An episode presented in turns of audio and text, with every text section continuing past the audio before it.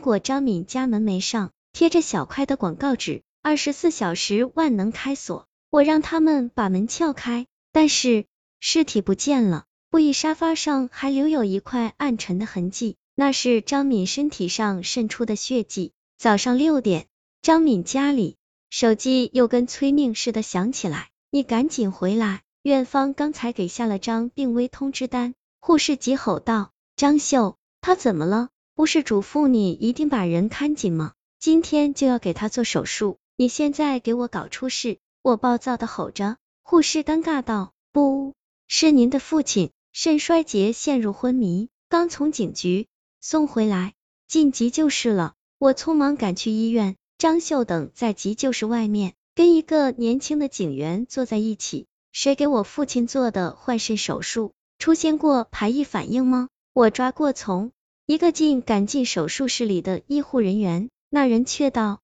郑医生，病人没换过肾，适合的肾源正在寻找中。”张秀扑过来哭道：“我把我的肾给他，现在就给！”往急诊室冲去，他倒下了。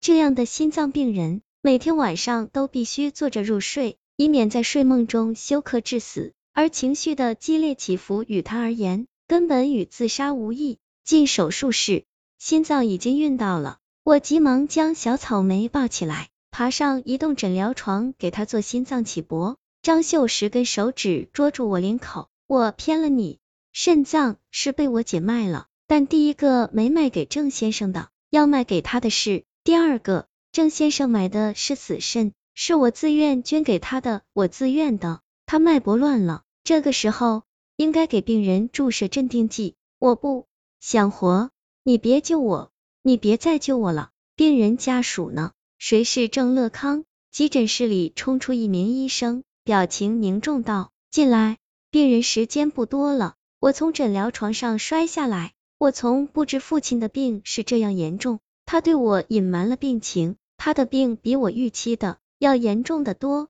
乐康，你来了。父亲说，他躺在病床上，他想动一动，但浑身插满了管子与医疗器具。我其实不想这么早死。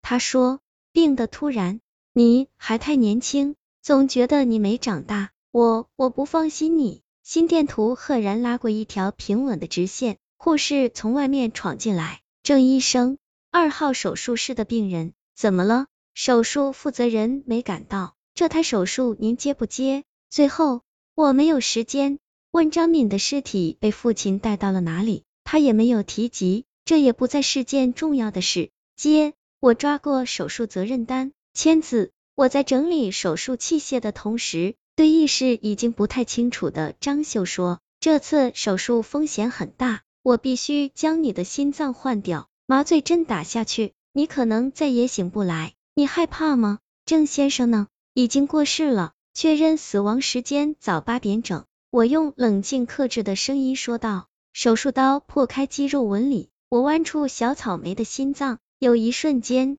我不想将另一颗心脏放进去。如果他早死些时候，他的肾此时已经换到我父亲的身体里。前些日子，张秀放弃治疗的时候，是我坚持要救他，为此，我还为他垫资购买了新的心脏。我做了不可挽回的事。我或许不该救他的，但父亲已经死了，鲜活的心脏被安置进张秀的胸膛里。